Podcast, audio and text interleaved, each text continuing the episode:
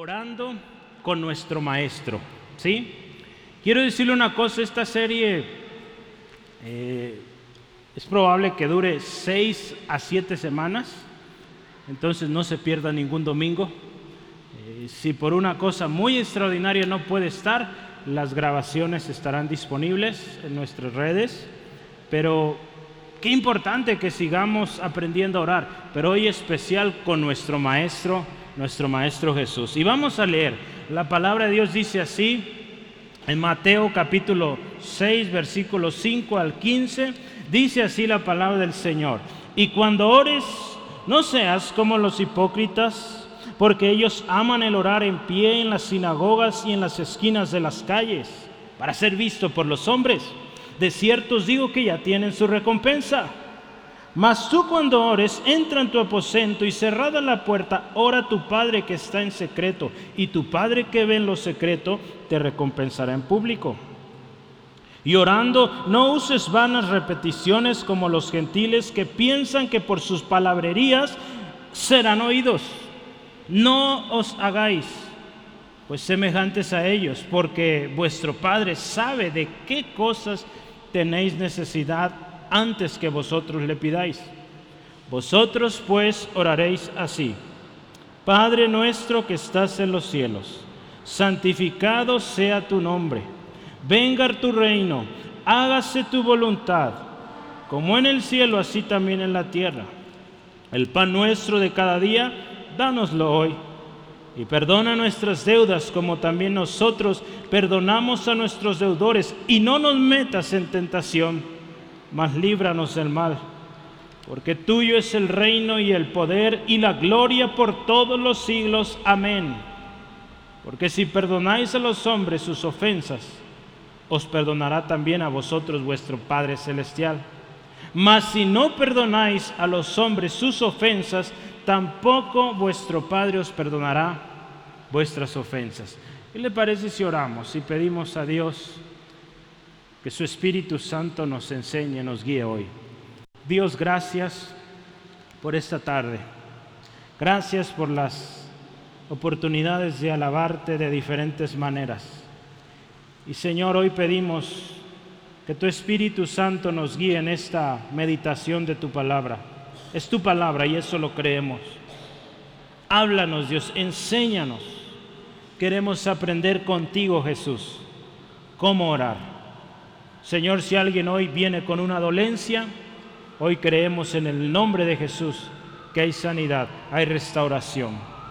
Alguna preocupación, algún afán, lo traemos, lo dejamos ahí delante de ti y nos disponemos a escuchar tu palabra, porque hoy es más importante tu palabra que cualquier otra cosa. Gracias Dios. Gracias Espíritu Santo. Y gracias Cristo por darnos esa gracia de que podamos venir al Padre y aprender de su palabra. En el nombre de Jesús, amén. En el mes de mayo y junio estuvimos llevando una serie, creo que fue de cuatro partes, donde hablamos de orando como nuestro gran intercesor. En aquella ocasión oramos usando Juan capítulo 17, la oración de Jesús. Se conoce como la oración sacerdotal de Jesús. Pero estamos entrando en una serie de seis o siete partes. Yo les decía, no se pierda ninguna. Dos de esas partes son las que nos introducen o nos preparan. Y las cuatro o cinco van a venir, eh, va a ser del contenido de la oración. Le digo cuatro o cinco porque en mi planeación inicial vienen cuatro temas, pero creo que va a haber un quinto y el quinto, ¿sabe de qué va a ser? Del amén. Solo eso vamos a hablar. Amén. Amén. Gloria a Dios. Ese día vamos a decir amén como nunca. Pero ya llegaremos ahí. Si el Señor nos concede y es su voluntad, pues seguiremos, quizás sea más, pero ese es el plan. Estoy seguro que el Señor Jesús, a través de sus palabras, nos va a enseñar, hermanos. La palabra de Dios dice que el Espíritu Santo una de sus labores es recordarnos lo que Jesús enseñó. Entonces yo estoy seguro que Dios nos va a enseñar a través de esta palabra. Hermanos, yo quiero decirle, y hace rato mencioné esto, orar es una prioridad, es un deber como cristianos. No es algo de lo cual usted y yo podemos prescindir y decir, oh, la oración es algo de todos los días, hermanos. Sí, amén. Jesús aquí nos enseña una manera magnífica, una forma maestra, un modelo perfecto de cómo orar. Y si usted y yo no oramos, ¿sabe qué estamos haciendo? Somos unos incrédulos, somos unos desobedientes, somos unos rebeldes si no estamos orando. ¿Sí? Justamente ayer estaba leyendo una porción de un libro y este hermano escribe, eh, bueno, ya falleció hace ya varios años, creo que en los 80 él falleció. Era un evangelista y pastor llamado Juan Rice o, John Rice, Rice, Rice, perdón, es como si fuera arroz. Entonces, este hombre, Juan Rice, eh, él escribió esto, fíjese, ponga atención. Eh, un capítulo entero él habla de esto, el pecado de no orar. Es un pecado no orar, hermanos. No se ponga serio, ahí le va. Le voy a leer este pedacito. Dice, no orar es un pecado horrible para el inconverso. Es parte de su rechazo malvado de Cristo. Un segundo, voy a bajarle esto porque... Otra vez, no orar es un pecado horrible para el inconverso. Es parte de su rechazo malvado de Cristo. Eso es para el inconverso, pero para el cristiano, para el Hijo de Dios, significa apartarse de Dios cuando no oramos. No orar, hermanos, es otro de los nombres de la incredulidad.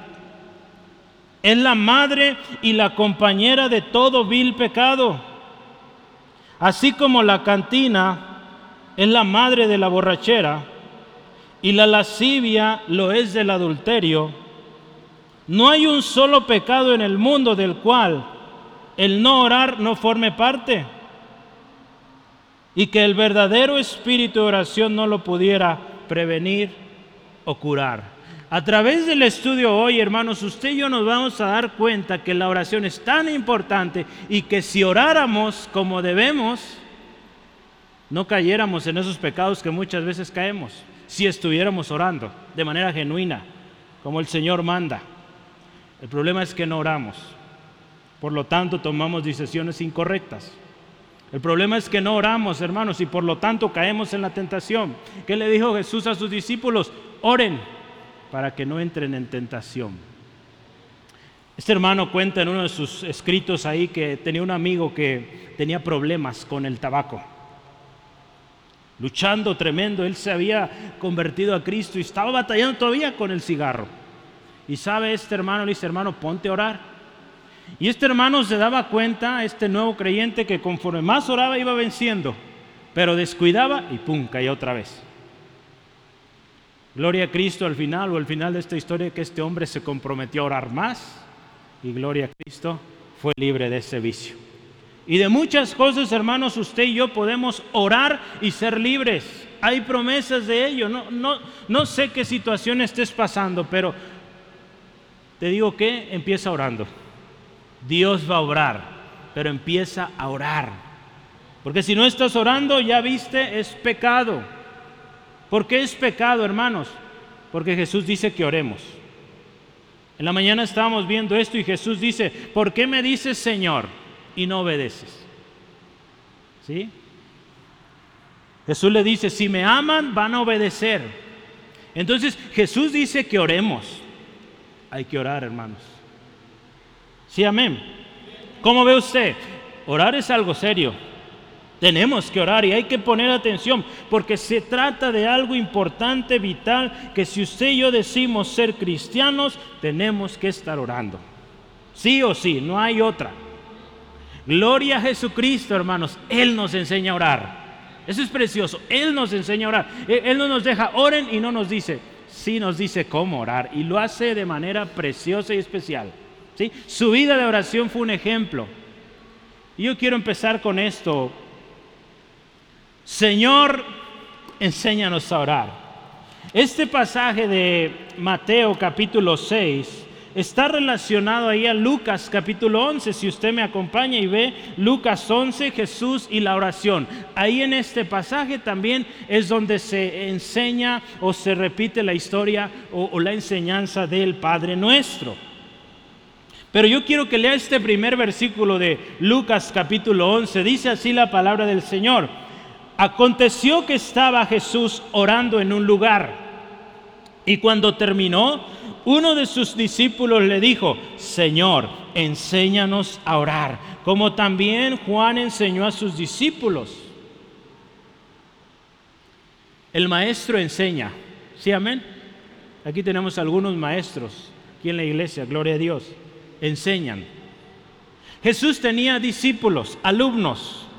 Esto significa que les enseñaba y parte de esta enseñanza tenía que ser orar. ¿Cuántos son seguidores de Cristo, hermanos? Hay que aprender del Maestro.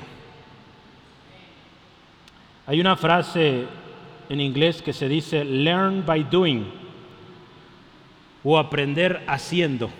¿Sí?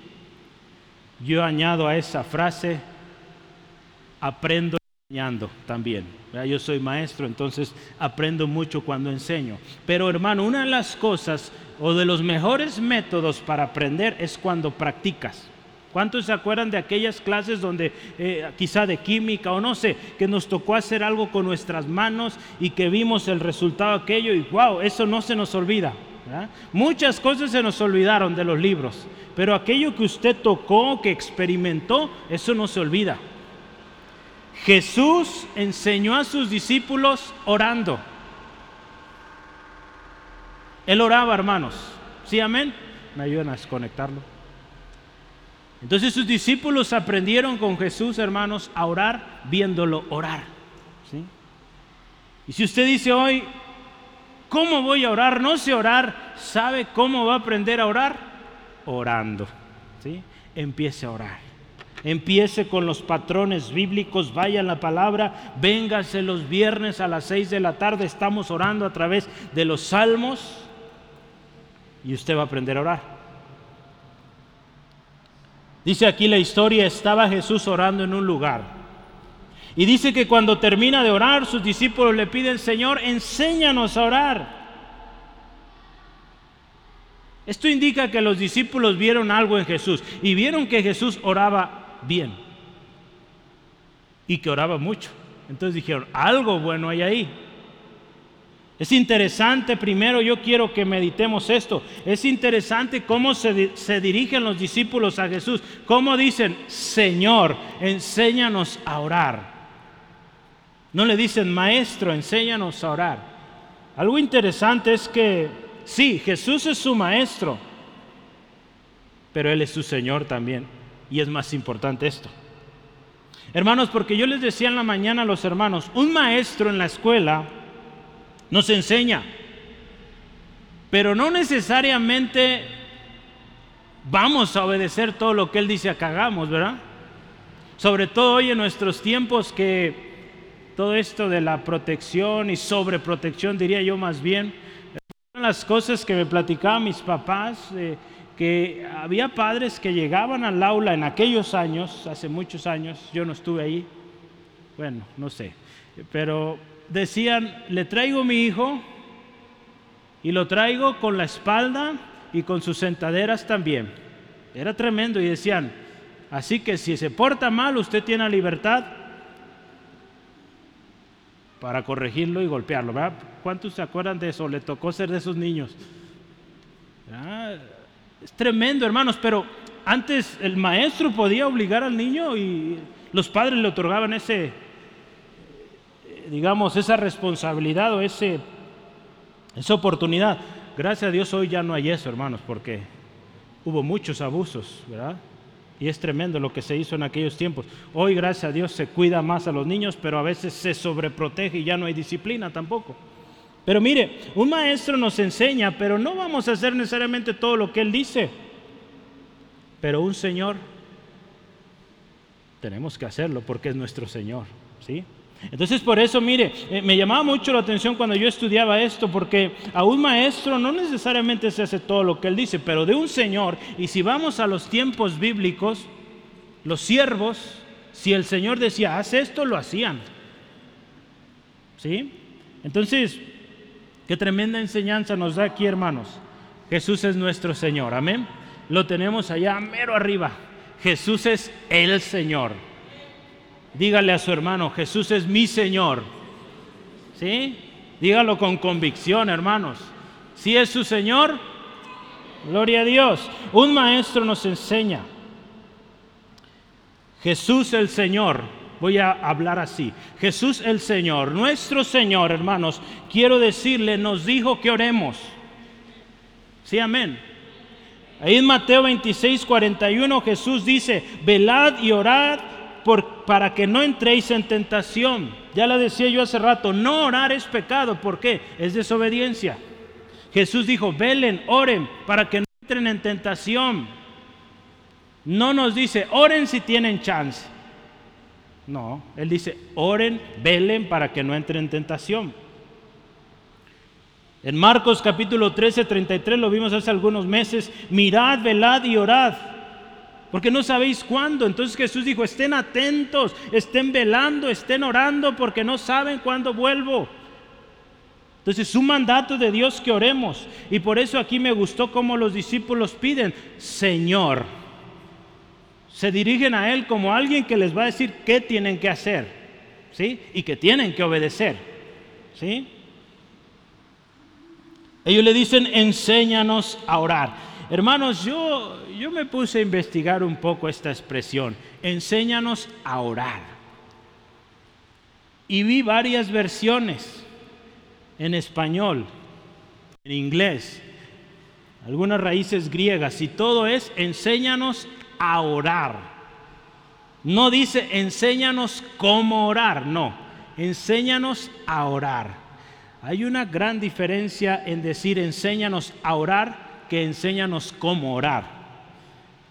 Va a decir, y quiero que ponga atención, vivimos en tiempos muy cómodos, hermanos, donde cualquier cosa que no sabemos hacer, no sé si lo ha hecho, yo lo he hecho, cosas que no sé hacer o cómo implementar, voy rápidamente a la computadora, al celular y le digo, ¿cómo hacer esto?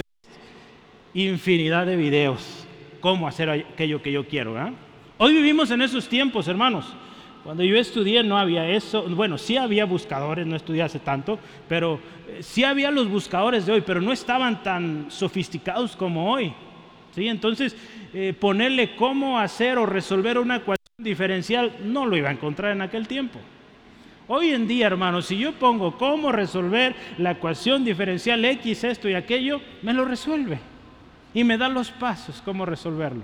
Tremendo, yo hubiera querido aquello en aquellos tiempos, pero no lo tenía.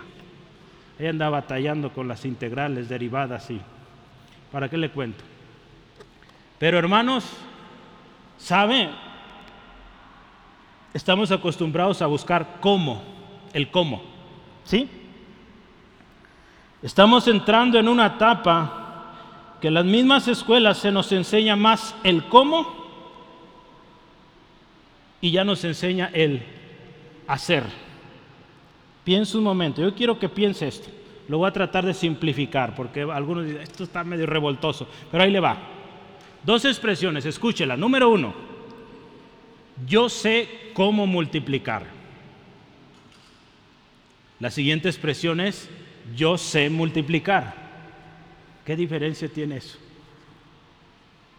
Ahí le va otra vez. La primera, yo sé cómo multiplicar. La segunda es, yo sé multiplicar.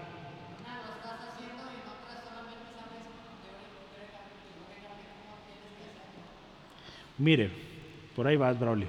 Gracias.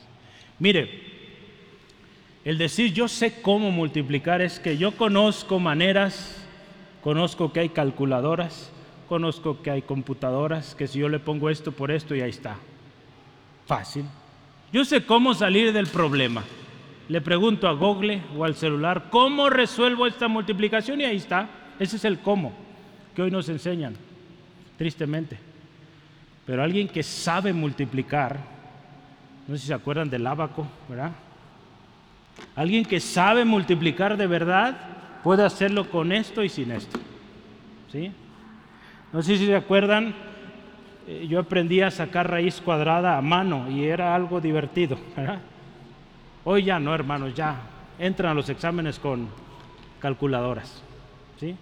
Porque se les enseñó cómo usar estos aparatos, no se les enseñó a multiplicar. Ahí está la gran diferencia, hermanos. ¿sí? Entonces, ¿sabe qué? Necesitamos aprender a orar, no cómo orar, a orar.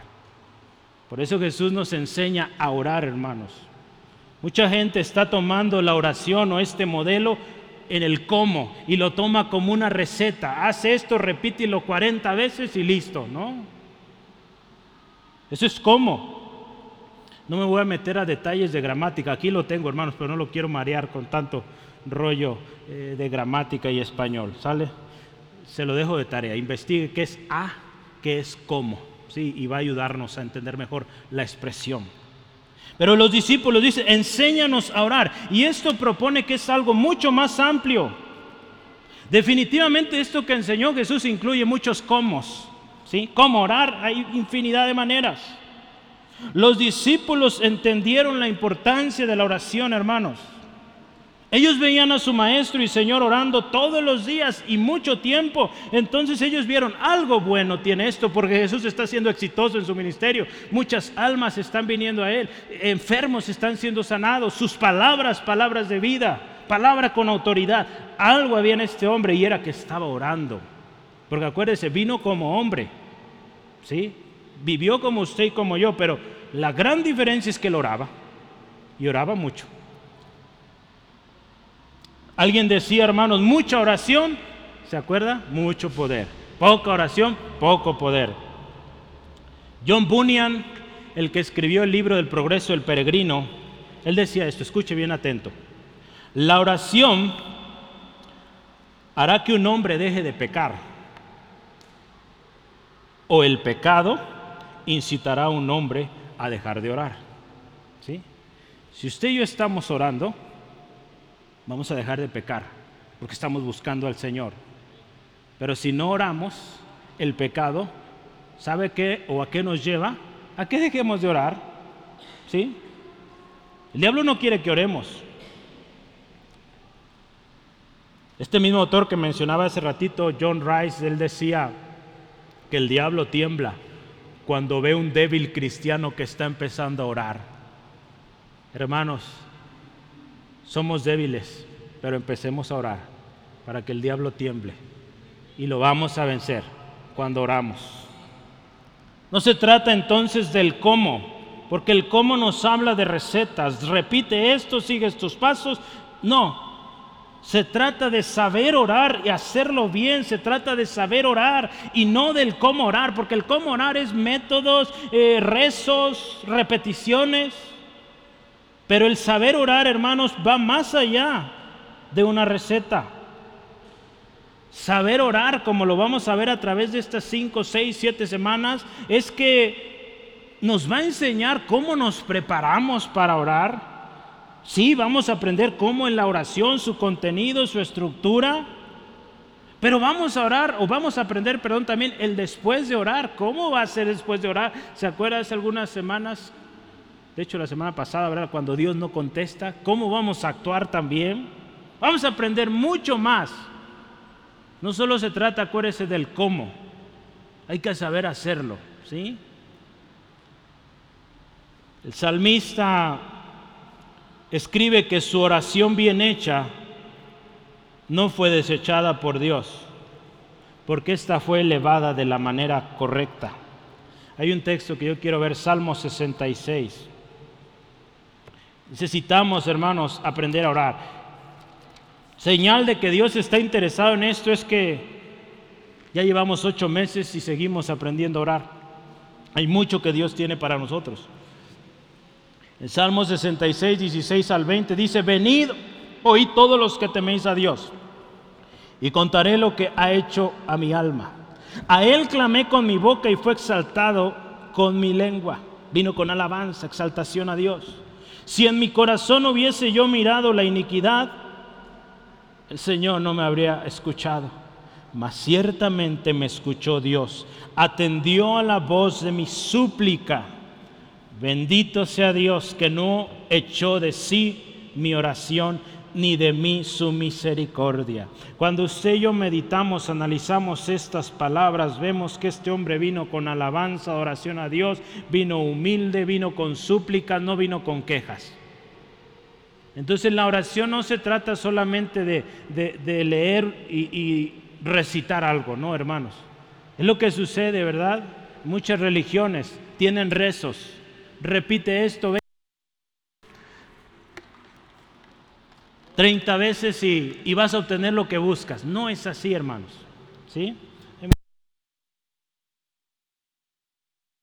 Ya se me está descargando esto, pero listo. Entonces, no se trata de repetición y repetición. Se trata de saber orar. Este salmista entendió y vino con la actitud correcta delante de Dios y Dios dice ahí, no se apartó de él. Dios tuvo misericordia de él. Yo quiero decirle una cosa, hermanos. Todos, todos necesitamos aprender a orar. Santiago, hermanos, guiado por el Espíritu, él habla de esto. Piden y no reciben, porque piden mal. ¿Sí? Entonces, hermanos, muchas de nuestras peticiones no son contestadas porque estamos pidiendo mal.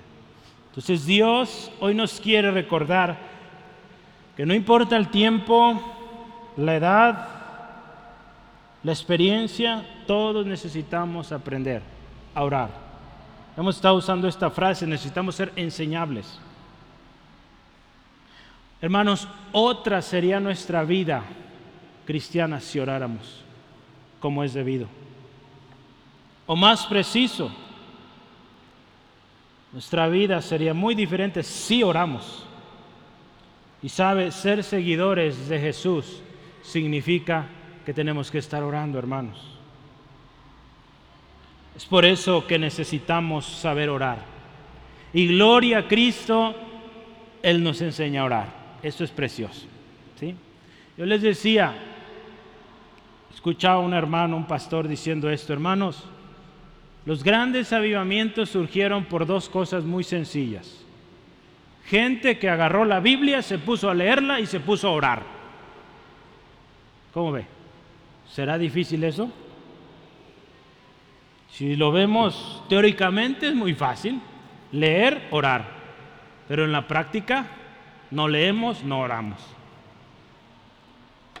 Algo está pasando, hermanos, y hay que esforzarnos más. Dios quiere obrar en su vida, en su familia, pero necesitamos orar, no importa edad, todos necesitamos aprender. Nunca dejaremos de aprender, hermanos. Yo le decía, ocho meses hablando de esto, de oración y todavía hay mucho más. No habíamos hablado del, Padre Nuestro, digamos, eh, sistemáticamente, meticulosamente. Habíamos mencionado de paso, pero mire, Vamos a casi acabar el año hablando de esto y hay más todavía. Yo quiero pasar a lo siguiente y es que en la lectura de hoy, una de las cosas que Jesús enseña, hermanos, es que no oremos con hipocresía. Es fuerte esto, ¿verdad? Y, y la palabra es fuerte, pero Jesús lo dice. Ve ahí en el versículo 5. Y cuando ores no seas como los hipócritas. Yo quiero empezar con esto. No seas como. El ser humano, hermanos, tenemos una tendencia a imitar. Buscamos modelos.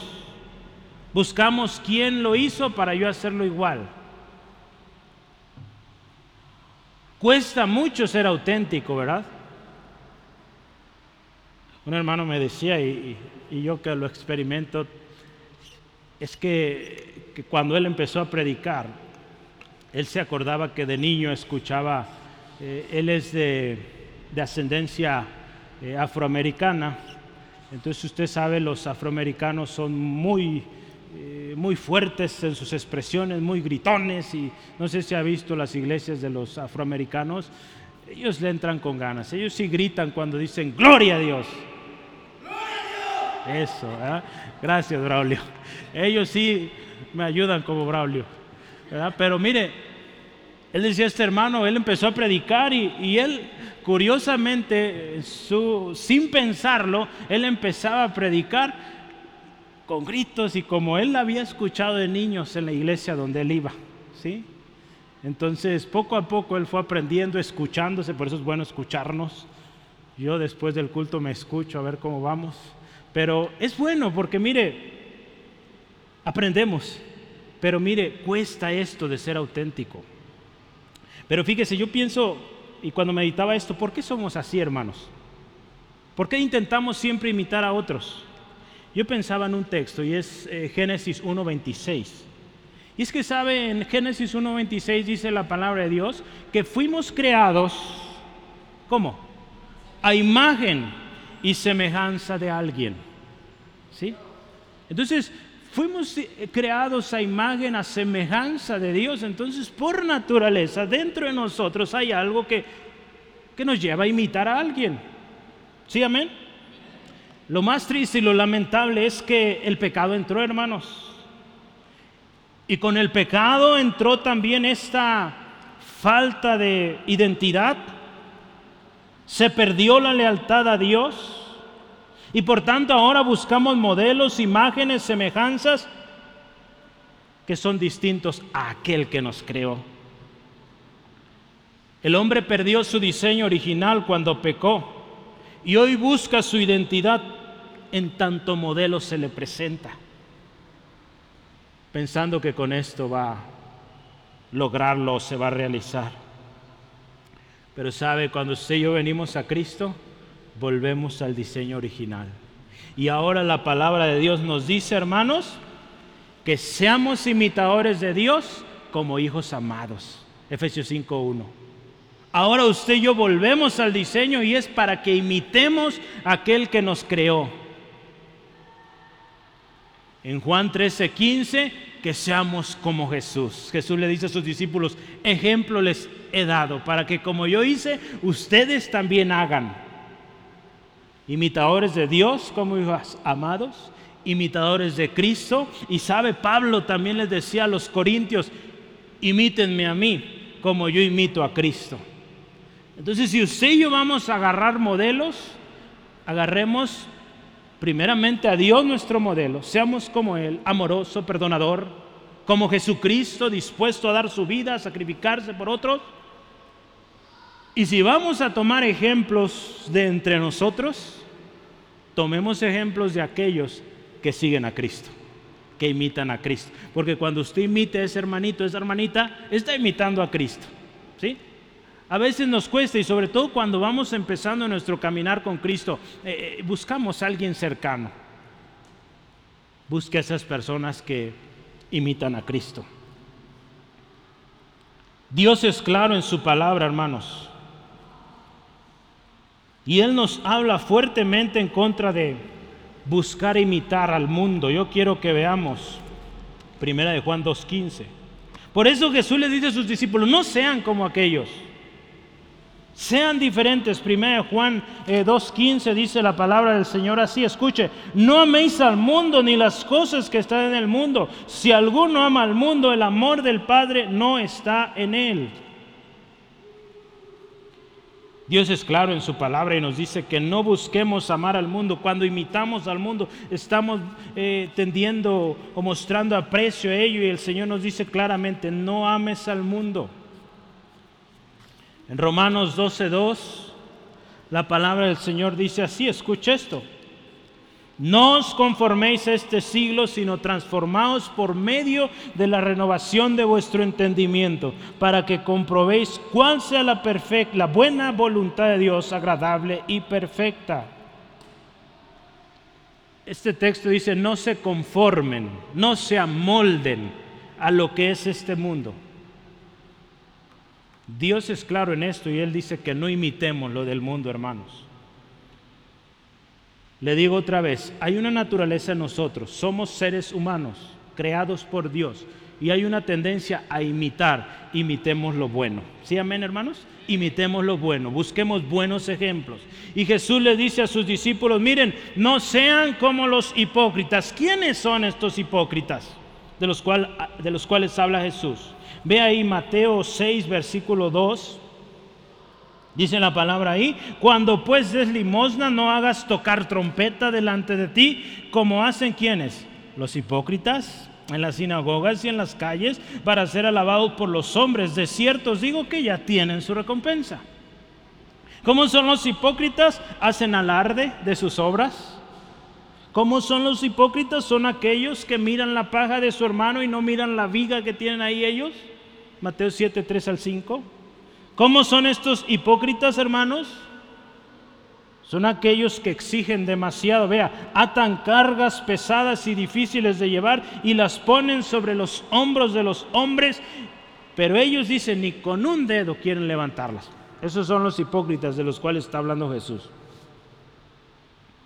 Son aquellos que también Jesús en una ocasión dijo, buscan la adulación de los hombres. Ahí en Mateo 23, 5 al 7, por tiempo no alcanzo a leerlo, pero dice que estos eh, en las plazas, en las eh, sinagogas, eh, en las convivios, les gustaban los mejores lugares. Y, les gusta que les digan rabí, rabí o maestro, maestro. ¿Sí? Buscan el reconocimiento de la gente. Aquí en el texto Jesús dice, mire, ellos aman orar, estamos hablando de oración, aman orar en sinagogas y en las calles ¿Pero para qué? Para ser vistos. Para que diga, wow, qué bonito ora ese hermano. En cuanto a su oración, ellos buscan resaltar o hacer alarde de que saben mucho, que son elocuentes, mucha palabra, palabrería. Hermanos, hay gente, ¿sabe? que prefiere que ciertas personas oren por ellos. No sé si le ha tocado eso. Yo cuando era, les he platicado, yo fui carnicero, ¿sí? Y cuando trabajé en esto, había clientas, eh, señoras ya mayores, que pues por años habían estado ahí. Y cuando pedían su, su pedido, su carne, pues yo bien contento, el nuevo, señora, ¿qué va a llevar? ¿Qué le ofrecemos? No, me espero que me atienda él. Usted ve, pobre niño, cómo me hacían sentir, hermano. ¿Cómo? Yo también sé. No, no, él. Bueno, después aprendí, después pedían que yo les hiciera, ¿verdad? Sí les atendía de todo modo, no soy malo, pero, pero mire, hay esa tendencia también en la iglesia. Dice, yo quiero que, que tal hermano ore porque ora bien bonito, Esto estaba pasando acá, hermanos. Y hay gente que si no oran por ellos, la persona que quieren no van a querer que oren por ellos y sabes, se están perdiendo la bendición. La palabra de Dios, hermano, nos enseña que todos podemos orar. Por eso yo le dije, por una temporada, no sé, Dios sabe cómo va a ser las cosas después, pero por una temporada no va a haber hermanos aquí al frente, al final del culto, ¿sí? Por un tiempo, Dios nos dirá después, ¿sale? Pero este año hemos estado aprendiendo a orar. Y yo quiero que usted ore allá, que ore por su hermano, que cuando decimos alguien tiene una necesidad, levanta su mano, rápido los demás se acercan a orar por esa persona. ¿Sí? ¿Me van a ayudar? Estamos aprendiendo a orar y todos podemos orar, hermanos. Todos. No importando la edad, no importando los años en el Evangelio, no importando sus palabras, su puesto, su ministerio. No, no, eso no. No importa su estatus social, nada importa si es hijo de Dios, puede orar y el Padre lo escucha. ¿Sí? Hermanos, si somos hijos de Dios, podemos orar por nuestros hermanos. Porque saben, la palabra dice que todo lo que pidiéramos al Padre en el nombre de Jesús será hecho. Entonces, si usted y yo somos hijos de Dios, pues sin problema. ¿Sí? Sí, amén. Yo ya he explicado esto, ¿verdad? Porque quisiera agregar esto, es una importante advertencia, ¿sí? Yo he explicado esto y lo he dicho aquí frente. Yo no permito que cualquier persona ore por mí, eso sí se los digo de antemano. Ustedes sí, ustedes sí les tengo confianza, ¿sí? Pero hay gente que se ha acercado a mí y le digo, no, gracias, porque sé que viven una vida en desobediencia, no son de buen testimonio. Y dije, pues, ¿qué va a orar por mí? Así estoy bien, ¿sí? Entonces, usted sí, no se preocupe, hermano. Pero sí tenemos que tener cuidado, ¿verdad? Eso sí se lo quiero advertir. Tenemos que tener cuidado quién ora por nosotros, hermanos. ¿Sí? No vamos a permitir que cualquier persona ore por usted, por mí. No, tiene que ser gente, acuérdense, estamos aprendiendo de esto. Gente que sigue a Cristo. Gente que está viendo cómo ora Jesús y así ora. ¿Sí? Entonces, eso sí tenemos que tener cuidado. ¿Sale, hermanos? Entonces, advertidos, tengamos cuidado también de esto. ¿Sí? ¿Y cómo vas a saber? Dice, ¿este es hermano será o no? La palabra dice por sus frutos. Si tú ves que ese hermano, esa hermana, vive en puros chismes, no tiene testimonio en la iglesia, pues ahí te das cuenta, hermanos, que no anda bien. Y recibir una oración de esa persona, pues no digo que te haga mal, pero tampoco te hace bien. Y en ocasiones pierde tiempo. ¿sí? Yo me ha tocado gente que, que no anda bien, que no tiene buen fruto en su vida, en su familia, y se ponen a orar, hermanos, y como estos, oran larguísimo. ¿Y qué es eso? Pérdida de tiempo. Sinceramente se lo digo. Porque Dios no escucha a un desobediente. ¿Sí? Sí, amén. A menos que venga arrepentido. ¿Sí? Dice la palabra de Dios aquí, estos hipócritas que oran así en las, para ser escuchados, dice, ya tienen su recompensa. ¿Sabe? Yo hacía esta pregunta anoche. Estas personas, estos hipócritas, buscaban su recompensa, felicidades, la obtuvieron. La gente lo reconoce. Obtuvieron su recompensa aquí en la tierra. Quizá obtuvieron regalos, dinero, ¿verdad? Porque hay gente que, que da ofrendas y horas por ellos. No, me acuerdo quién, creo, no sé, que, que fue hermano Rogelio, uno de sus testimonios, cuando eh, iniciaba su ministerio, que él ofició la ceremonia de boda de una familia y la gente acostumbrada a que tenía que pagarle al sacerdote, por eso van y le dicen, ¿cuánto le pagamos? No, esto no se paga, el Evangelio no se vende, ¿sí? Fue una oportunidad tremenda para compartir a Cristo, hermanos. Pero hermanos, vea, estas personas buscaban recompensa, pues la obtuvieron, la gente los adula, la gente les da dinero quizá, regalos. Pero yo quiero recordar algo y que recordemos usted y es que ahí en 2 de Corintios 10, 18 es que no es aprobado el que se alaba a sí mismo, sino aquel, escuche esto, y no se me asuste, a quien Dios alaba. La palabra que se usó aquí, Dios alaba, es al que Dios reconoce, al que Dios recomienda, dice una versión. ¿sí? Entonces, no se trata de que los hombres nos digan, wow, hermano, qué bonito oras.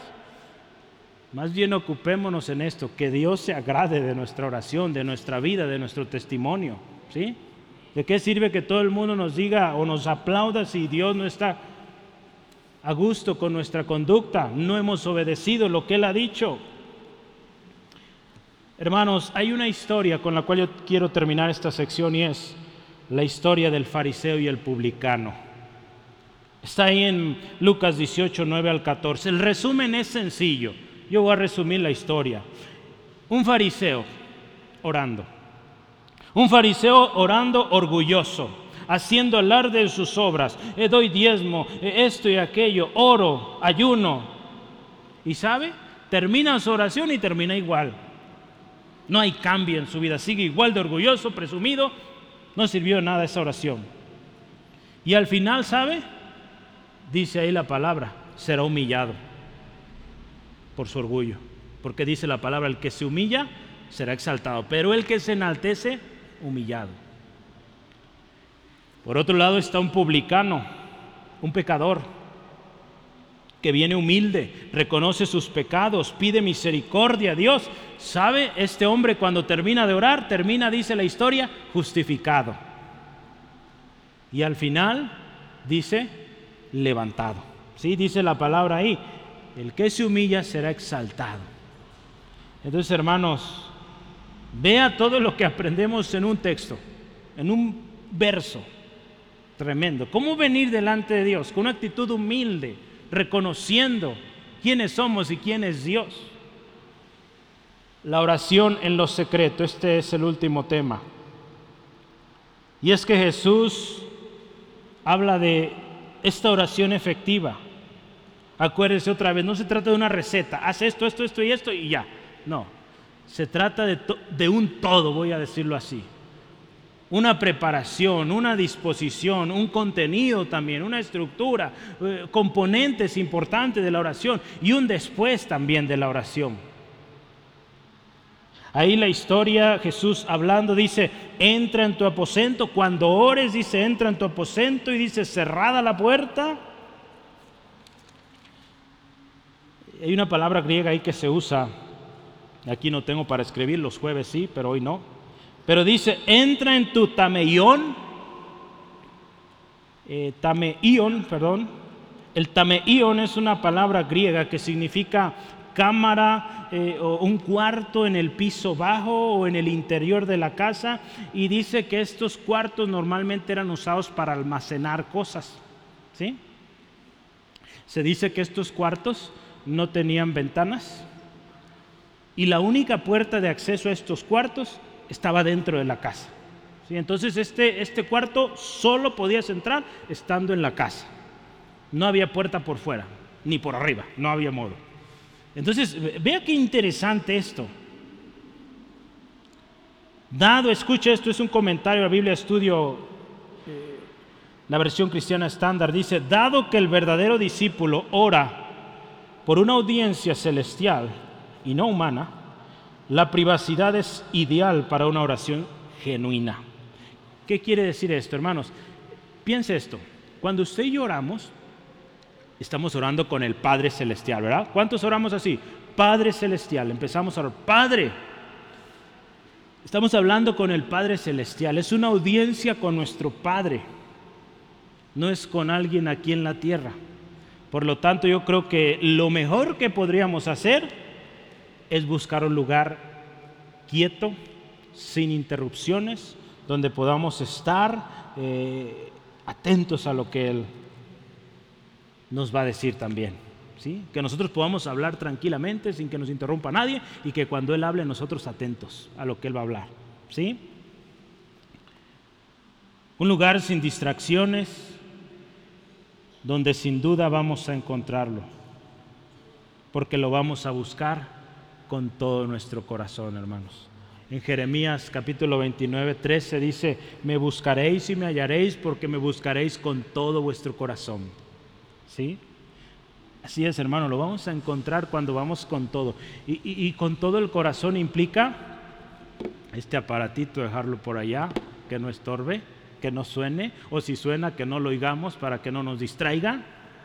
Quitar toda cosa, hermanos, dentro de lo posible para que estemos atentos, estemos concentrados en aquello. La historia ahí en Jeremías capítulo 23, 18 al 20 dice, y habla Dios en contra de esos eh, falsos profetas que decían, Dios dijo y Dios no había dicho. Pero ¿sabe por qué alguien entra o cae en mentira? Porque no está entrando en este lugar secreto. Ahí la palabra dice, estos no entraron en mi secreto, por eso están echando mentiras. Hoy, en día hay muchos hombres que están mintiendo, engañando a tanta gente, hermanos, porque no están yendo a la presencia de Dios. Están inventando cosas, no están yendo aquí a la palabra. Estos profetas, Dios habla muy en contra de ellos y, viene juicio tremendo contra ellos porque no habían entrado en el secreto de Dios. Juicio vendría para ellos. Este pasaje quiero resaltar también, ¿verdad? no se trata de que, ok, pues dice Jesús que vaya y me encierre en el secreto allá y no significa que no va a orar aquí, hermanos. Dios también habla y en su palabra nos enseña que oremos también como iglesia, ¿verdad? Hay, hay tiempos para orar en comunidad o en grupo, ¿sí? Pero aquí está hablando de ese tiempo cuando vamos, estamos a solas con nuestro Señor. Entonces, cuando vemos y pensamos esto, no se trata solamente de un lugar. Cuando aquí nos da esas figuras de un, de un cuarto que no tenía ventanas, que solo se accedía por dentro, no, no se trata que vaya hoy o mañana a su casa y diga, vamos a construir un cuarto y tiene que tener, o más bien no tiene que tener ventanas, solo una puerta. No se trata de eso, hermanos. Se trata de que busquemos un lugar apartado, sí, pero más importante que haya una disposición, ¿sí? una disposición y una, un compromiso de hacerlo bien. ¿sí? Yo les decía a mis hermanos en el equipo eh, ministerial, nuestro devocional, ¿sabe cuándo empieza? ¿Cuántos tienen su devocional en la mañana? ¿Varios? ¿verdad? Muy bien. Si no lo tiene, pues le animo, hágalo. Eh, pero si lo tiene en la mañana, 6 de la mañana, 7 de la mañana, no sé, la hora que sea, pero sabes, su, devocional no empieza a las 7, empieza un día antes. No sé si se acuerda que yo lo platiqué hace algún tiempo. ¿Por qué empieza un día antes? Porque me voy a ir a acostar más temprano. Para cuando levante yo levante bien, No, no esté ahí batallando para despertar. Sí, yo doy gracias a Dios porque ya tengo el tiempo haciéndolo y ya mi, mi cuerpo se levanta solo. ¿verdad? Hoy me acosté casi a las 2 y me levanté igual. A la misma hora, no le digo a qué horas, pero igual. Pero mire, esa es la preparación. Desde un día antes, usted dice, mañana a las 6, a las 7 voy a orar. Entonces, eh, pues si mi familia ahí está en la sala, muy divertida, viendo tele o platicando, pues mucho gusto de verlos. Dios les bendiga, buenas noches, descansen y bájenle poquito. Yo voy a ir a dormir. Porque mañana tengo una cita con mi Señor. ¿Cómo ven? Será una buena, eh, una buena cosa que hacer, ¿verdad? Le invito, hágalo. Ora a tu Padre que está en lo secreto. En el lugar secreto encontramos a nuestro Padre, hermanos. Gloria a Dios. Podemos acercarnos, pedirle con confianza, porque Él nos va a escuchar. Dios enseñó, Jesús, perdón, aquí, enseñó a sus discípulos, ahí estamos usted y yo, que el amor del Padre es garantizado cuando oramos. ¿Sí? Cuando oramos. Vea, Lucas, muy rápido, Lucas 11, 11 al 12. Vea, Lucas 11, 11 al 12. Dice la palabra del Señor así. Quiero terminar orando. Lucas 11, 11 al 12 dice, ¿qué padre de vosotros si su hijo le pide pan le dará una piedra? O si pescado, en, perdón, o si pide un pescado en lugar de un pescado le dará una serpiente? ¿O si le pide un huevo le dará un escorpión? Pues dice aquí, ustedes siendo malos, sabéis dar buenas dádivas a vuestros hijos, ¿cuánto más vuestro Padre Celestial dará el Espíritu a los que lo pidan? El problema es que no estamos pidiendo, hermanos, y por eso no llega la, respuesta hay que orar. El Padre eh, nos va a recompensar si usted y yo seguimos en nuestro texto. Dice, cuando ores, entra en tu aposento, cierra la puerta tras de ti eh, y dice, ora a tu Padre que está en lo secreto y tu Padre que ve en lo secreto te va a recompensar en público. Hay varias versiones, algunas dicen solo te va a recompensar. Sea de cualquier manera, Dios te va a responder cuando vas al lugar secreto y derramas tu corazón delante de Él. En Salmo 51, 17 dice así, los sacrificios de Dios son, escucha esto, el, el, espíritu quebrantado, el corazón contrito y humillado no lo desprecia. Dios no desprecia aquel que viene humilde, Él lo atiende, hermanos.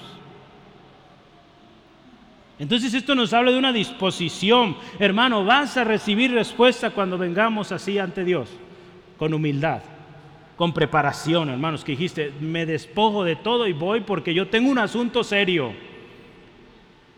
Y no vengas solamente cuando tengas problemas, hermanos, ven cada día. Todos los días necesitamos el consejo, la ayuda de Dios. A veces solo venimos cuando estamos ya hasta el cuello de problemas, ¿verdad? O más del cuello, ya hasta arriba, ¿verdad? Pero, hermanos, vengamos día a día. El salmista David entendió esto. Y él entendió lo poderoso, hermanos, de, ir a este lugar secreto. Salmo 51, 6 dice, he aquí, tú amas la verdad en lo íntimo y en lo secreto me has hecho comprender sabiduría. Hermano, ¿quieres sabiduría? Ve al secreto de Dios. ¿Quieres saber cómo hacer, qué hacer? ve al lugar secreto con Dios, ve a orar. Ahí Dios te va a guiar, te va a dar o, te hará comprender, dice aquí, sabiduría. Eso va a suceder en lo secreto, hermanos, donde vamos con sinceridad, porque el Padre ya nos conoce, pero Él espera. Él espera que, que vayamos y nos acerquemos a Él, hermanos. Vas a aprender y vamos a aprender juntos más sobre la oración, hermanos. Yo te invito, no te pierdas los próximos seis capítulos de esta historia. ¿Sí? Gloria a Dios. Yo quiero concluir y cerrar la oración es prioritaria en la vida de todo cristiano. Y más porque tú eres hijo de Dios. El hijo se comunica con su padre. Hermanos, si aquí en la tierra no has tenido comunicación con tu padre, quizá ese padre estuvo ausente, falleció o, o no fue una figura de la cual tú recuerdes con alegría, pues quiero decirte que tu Padre Celestial ahí está. Y si tú vas a Él, Él te escucha. Así que ve a Él, hermano. Hermanos, Jesús nos enseña. Acuérdate, dile, enséñanos a orar.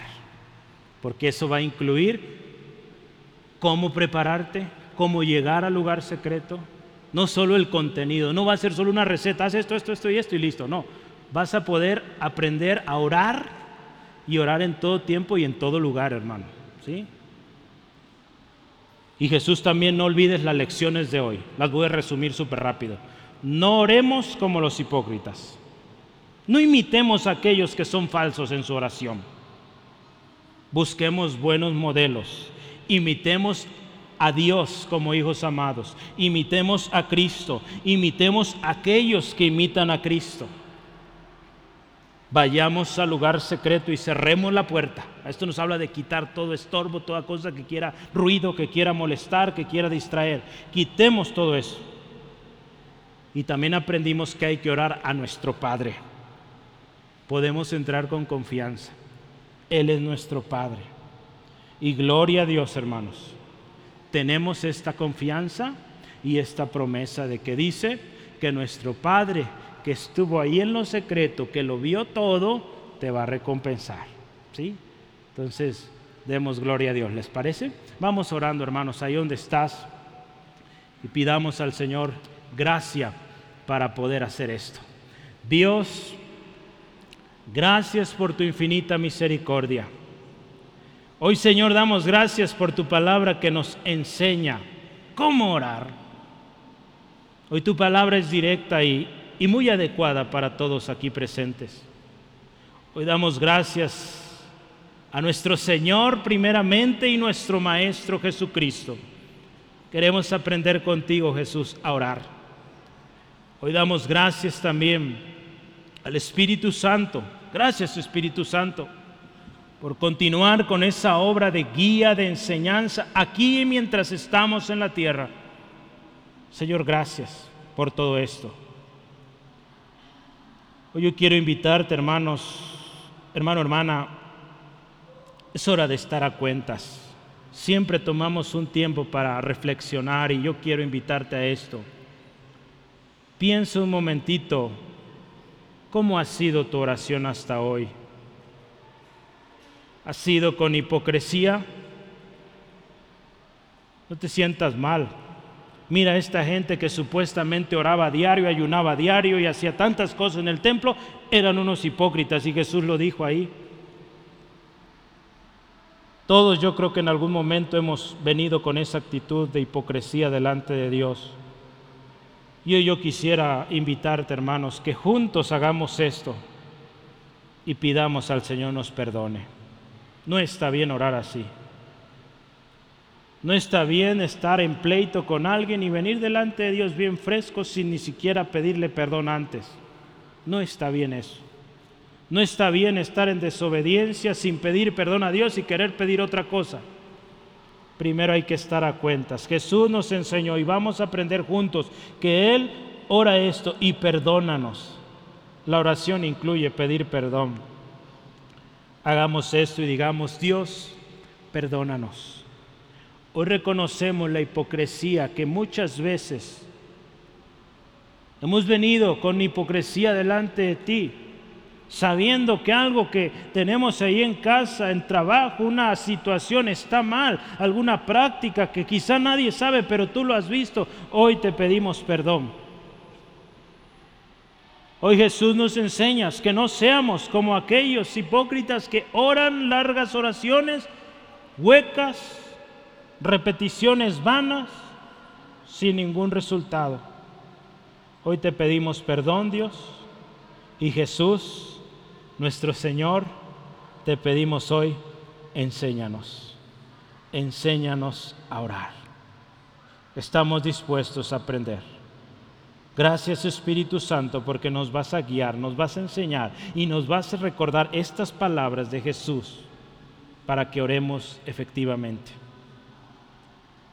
Hacemos un compromiso de orar y de orar bien. Orar con lo que nuestro Maestro nos ha enseñado, el Señor Jesús. Y yo quiero dirigirme a usted para poder orar al Padre que está en los secretos, ¿sabes? Primero necesitas ser hijo. Y si tú hoy no eres hijo de Dios, quiero decirte algo. La palabra de Dios dice que a todos los que lo recibieron, los que creen en su nombre, les dio potestad de ser hechos hijos de Dios. Así que si hoy tú llegaste a este lugar y te sientes, yo no soy hijo de Dios, vivo tan mal, tan horrible, ¿sabes? La respuesta está aquí. Recibir a Cristo, creer en su nombre y Dios te da el derecho de ser hijo de Dios. Si tú anhelas esto, es posible. Hay una cosa más ahí. Para tú poder venir al Padre necesitas quitar el pecado de en medio. Tú no puedes, pero también hay una promesa de que si confesamos nuestros pecados, Dios es fiel y justo para perdonarte y limpiarte de todo pecado. Así que yo quiero terminar con esto. Puedes. Acepta a Cristo. Cree en su nombre. Pide perdón. Confiesa tu pecado. Y serás llamado hijo con derechos y todo. Si tú lo quieres, dile hoy a Dios. Yo quiero orar contigo, voy a orar contigo. Tú sígueme o en tus palabras haz esto y dile, Dios, yo reconozco que te necesito. Yo reconozco que soy pecador y que para poder llegar al Padre necesito primero ser hijo. Hoy te pido perdón de todos mis pecados, borra mi maldad, acepto hoy que tú eres el único que me puede ayudar. Hoy he escuchado que si yo creo en Jesús, soy hijo de Dios. Hoy Jesús, te recibo, te acepto, creo en tu nombre, sé mi Señor, mi único y suficiente Salvador personal y ahora mi Maestro. Quiero vivir para ti. Gracias porque ahora soy hijo y ahora puedo orar a mi Padre. Gracias Padre, gracias porque me escuchas. En el nombre de Jesús. Amén, gloria a Cristo.